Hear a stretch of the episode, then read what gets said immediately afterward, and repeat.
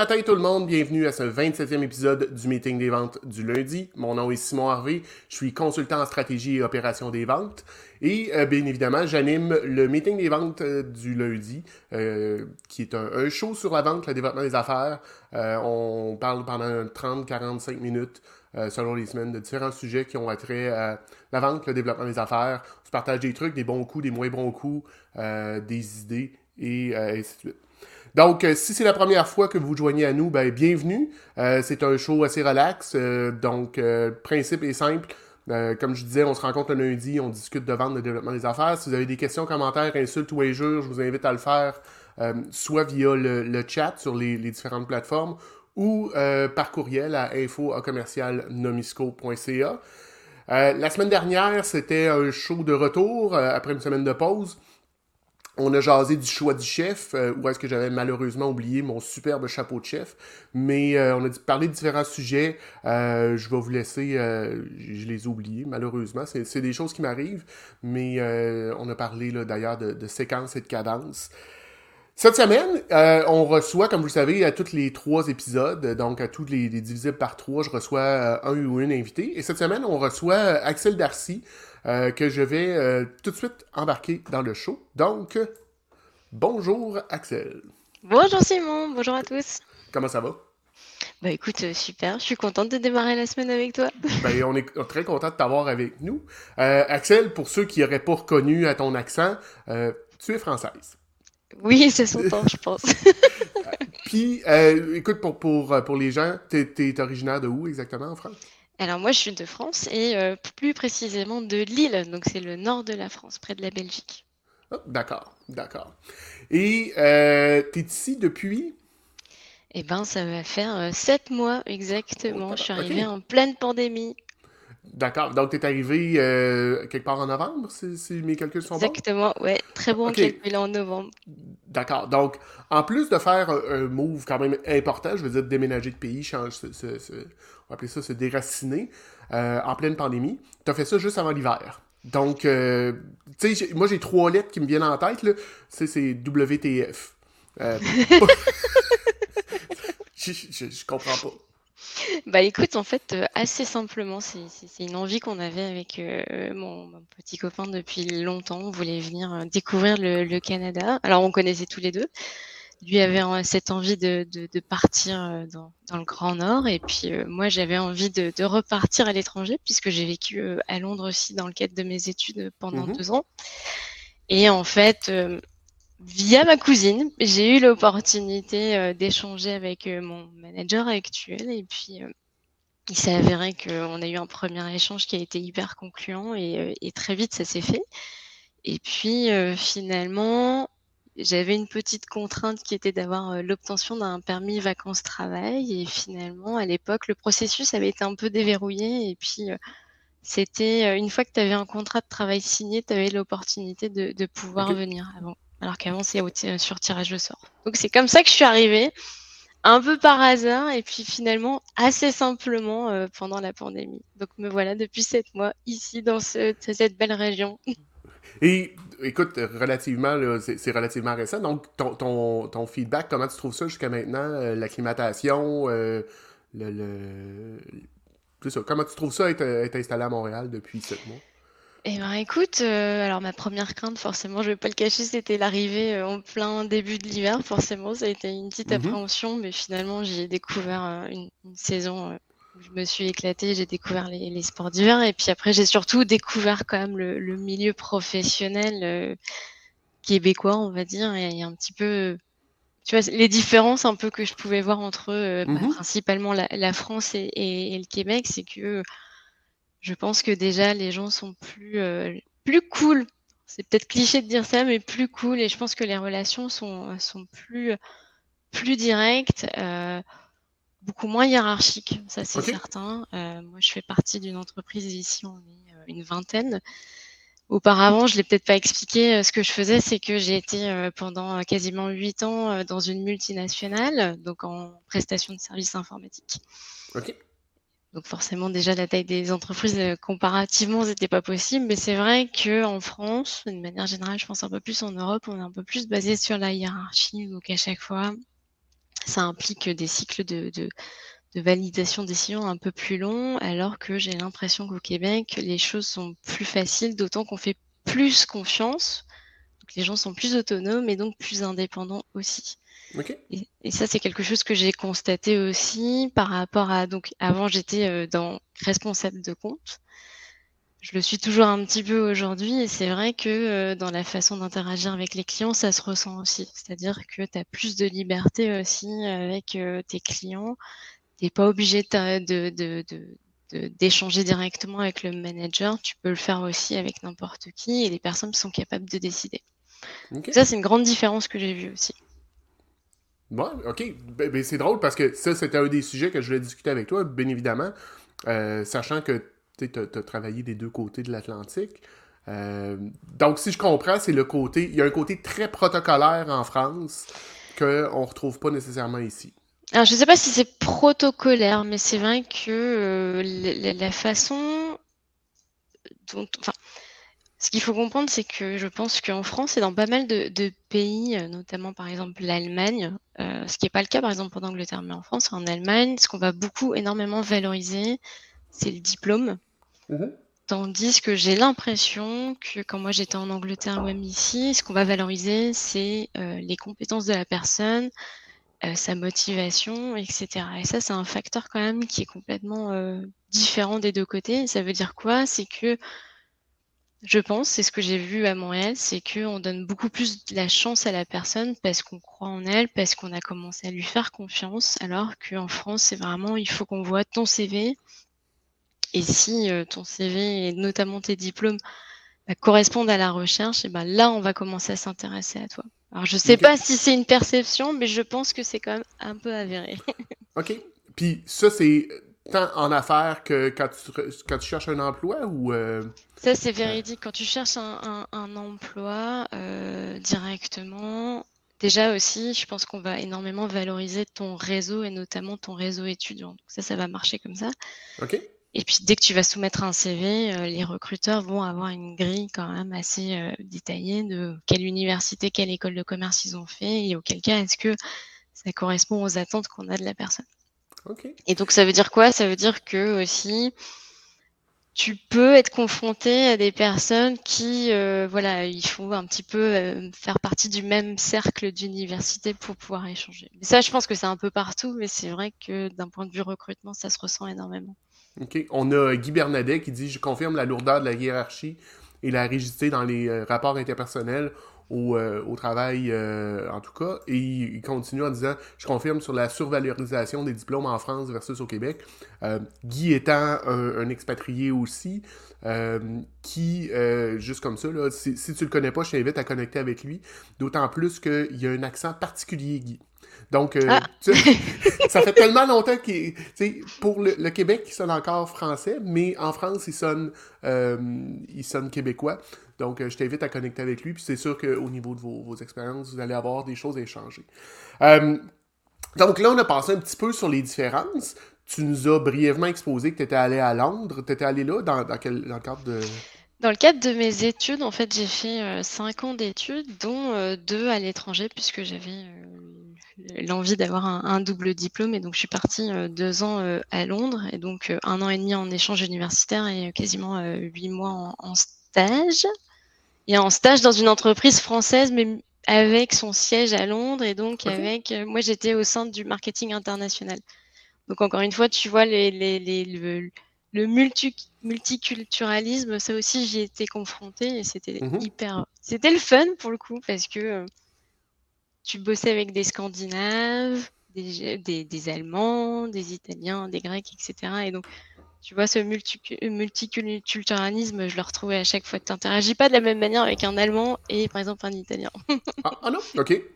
Pourquoi non Un Allemand, il faut, il faut respecter l'agenda quand tu es en rencontre, les objectifs, et il faut vraiment se concentrer sur le cœur de l'objectif et vraiment l'atteindre à la fin. Tandis qu'un Italien, je pense que ce que tu peux retrouver aussi dans la culture un peu française, c'est il faut amener un peu de personnel, il faut un petit peu euh, prendre connaissance de chacun. Et c'est aussi quelque chose que tu retrouves dans le développement des affaires.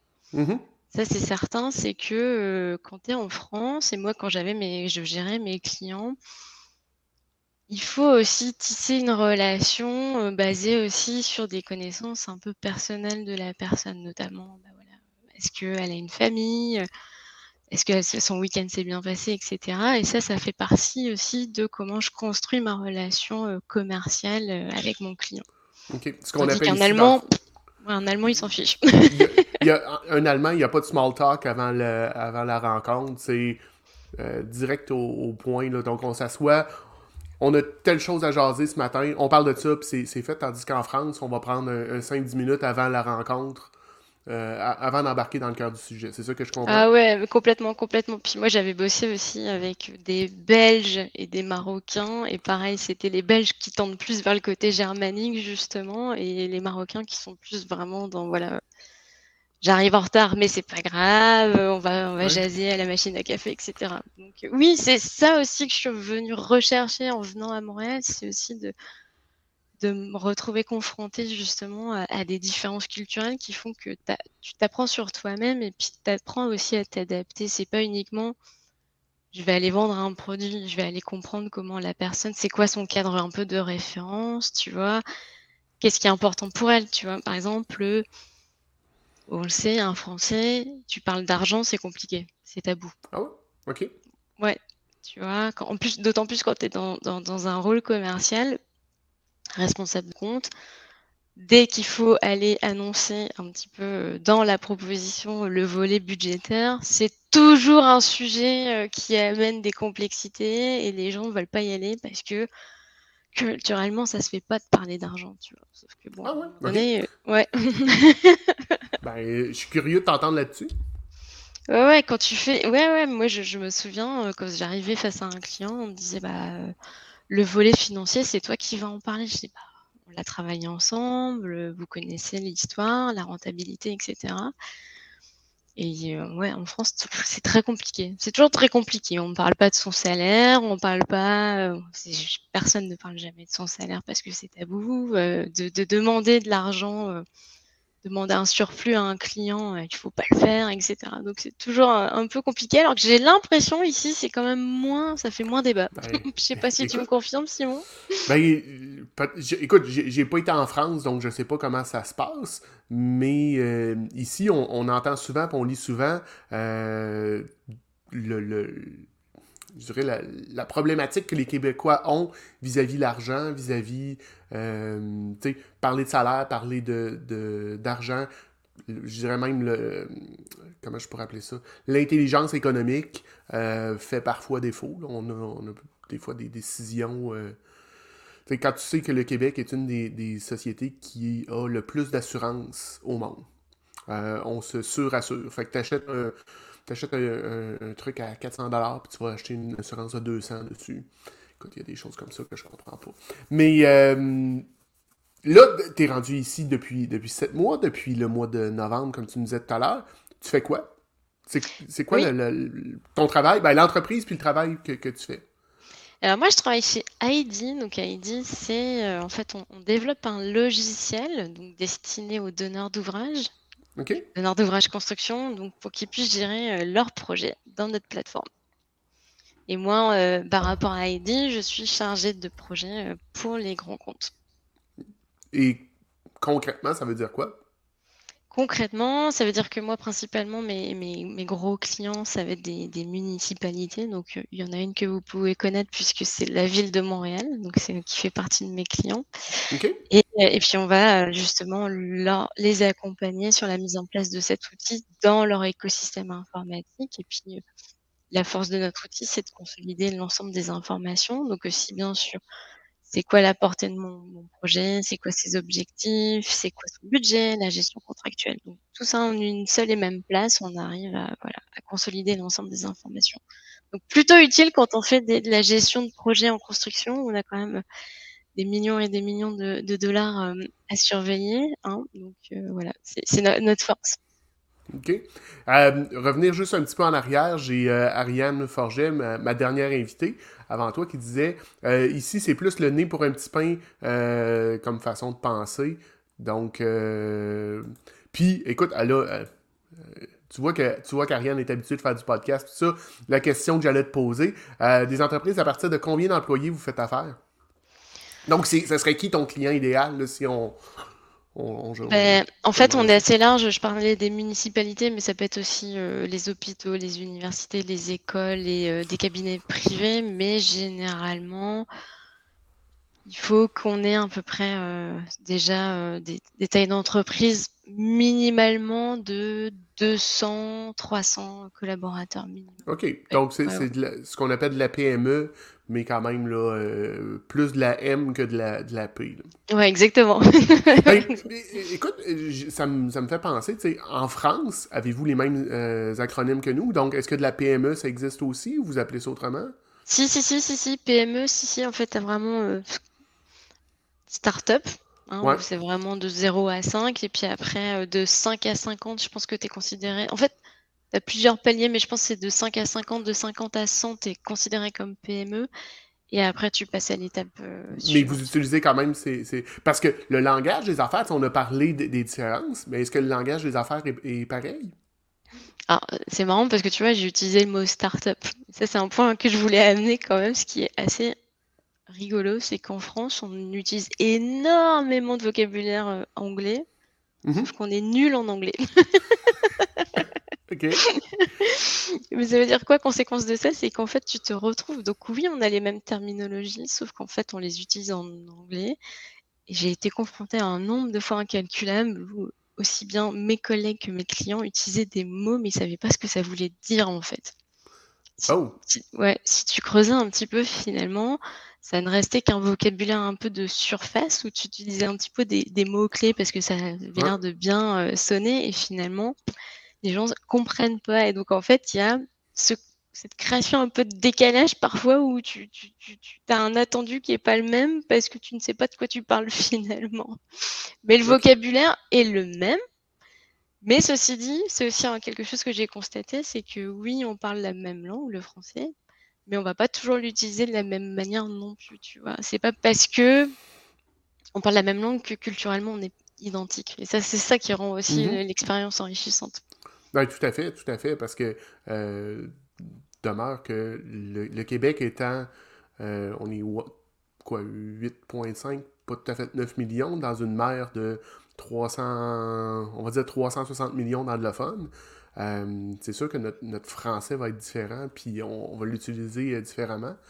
Mais c'est quand même intéressant de noter que en France, il y a beaucoup, beaucoup de termes anglophones, mais sans compréhension.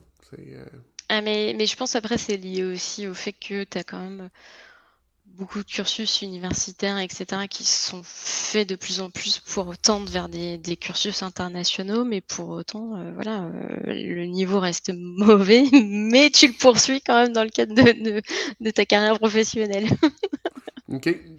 Puis, euh, toi, est-ce que tu as besoin, dans, ce que tu fais aujourd'hui, tes clients, est-ce qu'ils sont hors Québec ou c'est que, au Québec? Non, non, non, on a, on a vraiment. Enfin, on a cette volonté d'aller vraiment euh, chercher des clients qui soient euh, québécois. Ça, c'est important pour nous parce qu'on s'est construit à Montréal et on, souhaite poursuivre dans cette dynamique de, de développement justement québécois. Ceci dit, on commence aussi à, voilà, à se confronter au marché américain.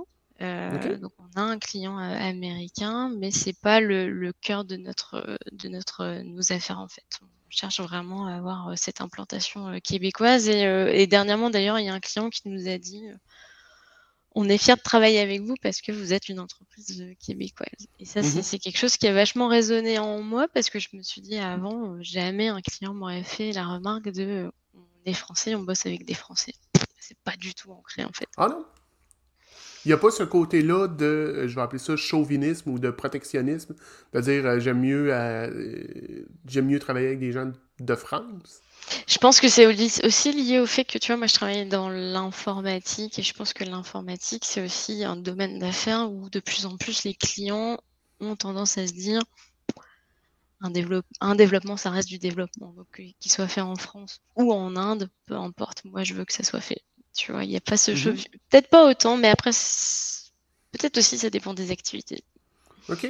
OK. Ben, tu sais, parce que ici, on, on l'entend, on le voit souvent, là, que euh, à, prix, euh, à prix égal ou même avec un, un, léger euh, premium, on va aller vers une entreprise du Québec plutôt qu'une entreprise du Nouveau-Brunswick ou, du, ou de l'Ontario, avant même, on n'a pas parlé des Américains. Donc, mais ça, je, je, trouve ça vraiment bien de valoriser le marché local, tu vois, les entreprises qui se sont construites localement et qui cherchent à justement travailler entre elles. Et ça, c'est quelque chose dont j'avais pas conscience avant. Et, et pour le coup, je me dis, bah oui, aussi, c'est ça. C'est pas, pour moi, c'est pas du protectionnisme aussi, c'est juste du, du libéralisme, capitalisme, j'en sais rien, mais en tout cas, ouais, ouais.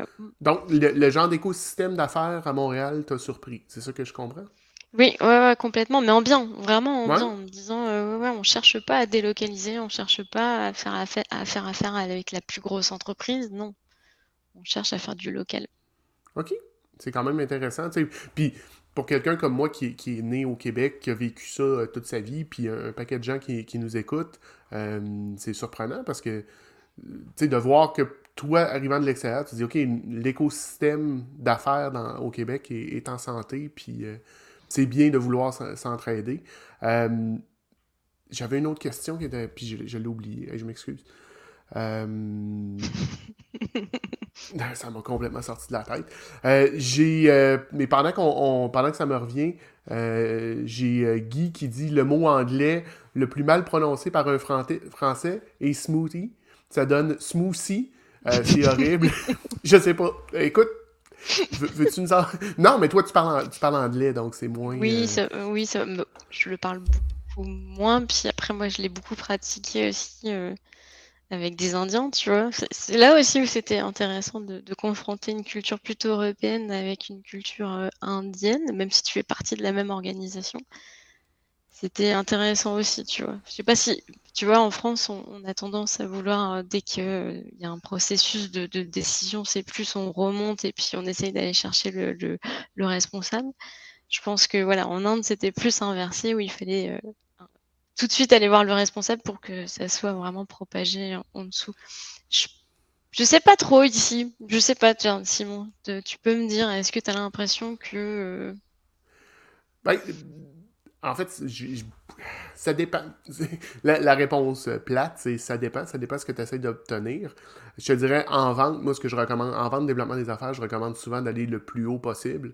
Euh, justement parce que si tu as le OK du président pour. Euh, c'est beaucoup plus facile après ça de le faire accepter dans, le reste euh, de l'organisation que si, je sais pas, c'est le, directeur TI qui lui doit le vendre au VPTI, qui lui doit le vendre au président, ben tu as trois personnes qui vont qui vont le vendre. Puis si t'es pas impliqué dans le processus, ben c'est, euh, ton message se rendra pas de façon optimale euh, au, Mais tu sais, c'est ce que tu... Hum, c'est ce que tu disais aussi tout à l'heure, tu vois, on parlait de différence de développement d'affaires. À un moment aussi, tu as des mécaniques qui restent les mêmes, quoi qu'il arrive, peu mm-hmm. importe le pays, etc. Ce que tu décris là, clairement, c'est un des une des premières choses qu'on t'apprend, c'est-à-dire qu'il faut que tu saches identifier qui va décider à la fin, tu vois, peu importe le produit que tu vends, ton activité et encore même ta culture ou ton pays, tu vois. Les, mécaniques restent les mêmes pour moi. OK. Mais euh, c'est quand même, c'est quand même euh, particulier de, voir ça. Euh, on est différent on est similaire en même temps. Mon autre question que j'aurais pour toi, sachant que tu es arrivé ici, comment tu développes ton réseau? Je veux dire, t'es arrivé en, plein hiver, fait que la pandémie, pas de pas d'événements et ainsi de suite. Comment tu euh, comment tu fais ça? Bah écoute, euh, ouais, ouais, c'est très pertinent parce que comme tu le sais, euh, moi je suis, je suis arrivée ici et puis là, bah, il faut repartir de zéro complètement. Dis-toi que mhm. moi j'avais construit un, réseau très solide en, France et puis bah, là, il faut repartir de zéro. Et là, justement, mon employeur m'a donné l'opportunité d'assister de, à, des, à des clans d'affaires. Donc mmh euh, c'était euh, voilà des rencontres euh, par petits groupes sur de quatre sessions où du Simon on s'est rencontrés à cette occasion. Et puis c'est vrai que bah, en fait on n'y pense pas tout de suite quand on arrive. On se dit oh, je vais commencer à travailler je vais commencer à me familiariser avec le Québec avec mes collègues etc mais on se dit pas tiens ça peut être bien aussi d'avoir des personnes qui sont extérieures à mon activité qui puissent aussi nous donner des points de vue différents. Et puis bah voilà c'est ce qu'on appelle le réseau donc il y a eu ces clans d'affaires là, et puis je pense que je pense qu'au au fur et à mesure, je vais commencer à tirer un petit peu la plotte et puis de rencontrer euh, d'autres personnes parce que malgré tout, ça, c'est aussi une similitude peu importe le pays, je pense que c'est important quand tu veux développer ta carrière, évoluer, etc., d'avoir aussi des personnes sur qui t'appuies. Et je pense que c'est là aussi, là je vois quand même une différence, c'est que je pense que les références au Québec, c'est important. C'est même très important. OK. Donc ça là-dessus, ben, c'est aussi la force d'un réseau de se dire, bah, j'ai pas uniquement euh, mon responsable, mais j'ai aussi des personnes avec qui j'ai travaillé de près ou de loin, tu vois. Ben, parle-moi plus. Donc, si je fais une corrélation, si je traite, tu me dis au Québec, les gens que tu connais, puis les gens qui peuvent te mettre en contact, euh, ça facilite le, développement des affaires. En France, c'est pas comme ça. Donc, même si, je sais pas si euh, tu es, connecté sur le, président de l'entreprise que tu veux par une personne interposée, ne te mettra pas en contact avec cette personne-là? Je pense que tu sais, euh, la façon dont c'est fait parfois, c'est que sur les réseaux sociaux professionnels, tu peux avoir tendance à ajouter euh, des personnes que tu connais de près ou de loin, sauf que à un moment donné, si tu connais pas la personne, elle va pas te mettre en relation. Enfin, ce qui a du sens, tu vois. Ouais, ok. Euh, ouais, ouais, mais je pense que si le réseau quand même est important, tu vois, euh, le réseau et ça fait partie aussi des gages de confiance dès lors que tu veux devenir entrepreneur aussi, tu vois. Par exemple, si tu veux voir auprès des banques, on va aussi voir un petit peu tes références sur ton réseau justement. OK. Mais tu sais, je te dirais c'est un peu comme ça ici aussi. Là. Bah oui, je pense. Euh, sur, LinkedIn, par exemple, euh, tu sais, on ajoute tous des gens. Il y en a qu'on est proche, puis tu sais, qu'on connaît bien, mais moi, ça m'arrive des fois de dire Hey, tu me mettrais ça en contact avec telle personne? Écoute, je la connais à peu près pas. Euh, puis toi, je te connais pas non plus. C'est un peu. Puis moi, moi j'ai tendance, tu sais, j'ai déjà eu la, discussion souvent avec, euh, avec Dave Cameron sur l'importance du réseau, puis le fait que c'est un, un actif, ton réseau. Euh, tu sais, que tu dois le travailler, puis tu dois en prendre soin parce que c'est une, une, grosse richesse pour, pour nous comme personnes, mais pour nos entreprises aussi. Mais ça, c'est un bon point, hein, Simon. C'est quelque chose que je n'avais pas soupçonné avant de partir. Et c'est vrai que quand on te retire un acquis, entre guillemets, tu dis, ah ouais, ouais, ouais, en fait, c'était quand même une force que j'avais euh, de, pouvoir solliciter n'importe qui, n'importe quand, entre guillemets, parce que c'était des gens que j'avais côtoyés dans le cadre de mes projets, euh, mes clients, etc. Donc c'est vrai que bah, il faut relancer la machine, mais c'est pour un bien aussi, tu vois. Mm-hmm. Mm. Ouais, ben, en fait, tu vas avoir ton, réseau va être doublé. Euh, parce que les gens que tu as connus en Europe sont pas disparus. Je veux dire, ils existent encore et tu peux encore les solliciter. Puis là, tu es en train d'en bâtir un ici au, euh, euh, au, Québec, au Canada. Puis là, justement, on parle de Dave, Dave Cameron qui dit ton réseau, c'est ta valeur. Écoute, Dave est un, est un réseauteur quasi professionnel. Je sais pas si tu le connais, là. C'est une machine, euh, Monsieur Cameron. Dire? Non, bah écoute, ouais, non, non, non, j'allais dire, Dave, en effet, ma, ma, enfin, c'est d'envoyer quelques messages et ce sera avec plaisir qu'on pourra échanger, euh, Oui, oui, je t'encourage, à le faire. Euh, tu. Euh... Hey, ça va pas bien ce matin. On dirait que j'ai pas pris assez de café. Euh, ah, ok. Tu sais, on parle de, de réseautage et, ainsi de suite. Dans, présentement, dans, dans, le moment actuel, Axel voudrait rencontrer qui tu sais, c'est qui des gens de, personnes que tu aimerais rencontrer que on pourrait, avec qui on pourrait te mettre en contact? Moi, je cherche pas forcément à rencontrer des, des, personnes, euh, des, des, futurs clients. C'est pas ce qui m'intéresse dans un premier temps. Moi, ce que j'ai envie de découvrir, c'est aussi des, multitudes de, de, profils qui peuvent euh, m'intéresser, c'est-à-dire des gens qui sont passés par là, c'est-à-dire par l'immigration un peu comme moi, ou ça peut être aussi des personnes qui ont développé leur activité, parce que moi, je me dis, dans 5-10 ans, j'aimerais aussi peut-être monter mon entreprise. Enfin voilà, je ne cherche pas à avoir des clients, je veux juste avoir des gens qui sont intéressés pour échanger et voilà, qui, qui, qui peuvent se dire, tiens, par rapport à ce qu'elle m'a raconté, ça fait sens, et puis peut-être qu'elle peut avoir deux, trois conseils, ou je peux peut-être la mettre en relation avec d'autres personnes. Voilà, pas plus d'ambition que ça, mais un plaisir ben, d'échanger, ouais. la, porte est ouverte. Mais là, tu viens de m'allumer, on est parti pour un 15-20 minutes là-dessus. Euh, tu as parlé que tu avais peut-être l'intention de te partir en affaires dans, quelques années, tu as dit 5 ans. Euh, est-ce que c'est un désir que tu as depuis longtemps? C'est quoi un peu, parle-nous de ça? En fait, c'est... Une petite voix à l'intérieur qui te dit euh, Axel, ce serait bien que tu te lances, etc. Euh, on en avait déjà un petit peu jasé, euh, Simon. Mhm. Mais aucune idée de ce que j'aimerais faire, tu vois. C'est pas parce que j'ai une expérience dans la gestion de projet, plus dans l'informatique, que je me dis il faudrait que je me lance là-dedans. Au contraire, je me dis laisse-toi le temps de la réflexion et puis essaye de t'entourer justement de personnes qui peuvent t'ouvrir les yeux, te guider un petit peu pour que tu puisses mûrir un peu ton idée. Mais Ouais, c'est très flou, hein, ça paraît pas très, très vendeur comme ça. ben, de ce que j'entends, moi, dans le fond, c'est que tu es ouverte aux opportunités, mais que tu as le désir entrepreneurial qui est là. La flamme est allumée, et c'est juste à, trouver euh, qu'est-ce que tu vas faire avec ça. Bah, c'est d'ailleurs pour ça que j'ai décidé de sauter le pas de la multinationale à la, à la PME, parce que je me dis que c'est une étape intermédiaire. Mhm. OK, c'est intéressant, c'est intéressant parce que c'est toute une aventure de de, euh, de faire d'être en entreprise. Euh, puis on le voit. Par contre, euh, juste un, aparté là-dessus.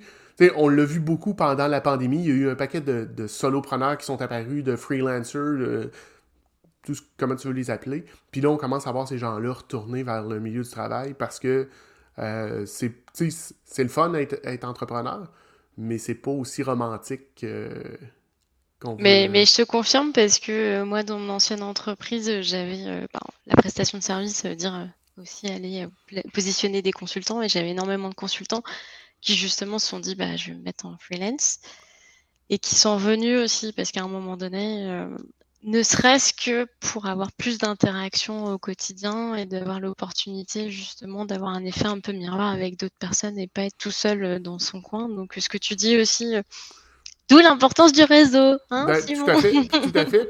je, je, vais refaire du, du, pouce là-dessus. J'ai euh, Lynn Pillon qui dit le réseau peut devenir un filet de sécurité à l'occasion. Effectivement, ça nous permet des fois d'avoir des gens autour vers qui on peut se tourner rapidement pour euh, si on a un moment difficile, si on a besoin d'être euh, excuse, d'être motivé ou quoi que ce soit, euh, le réseau le réseau est là. Mais écoute, je serais je, vais être curieux de, suivre ta progression dans le monde de l'entrepreneuriat. Pas de pression, Simon, pas de non, pression. Non, non, non, non. c'est pas mon style. Quoique, tu sais, j'ai Ariane que qui était mon invité il y a quelques semaines déjà. Euh, je l'ai poussé un peu à faire son live.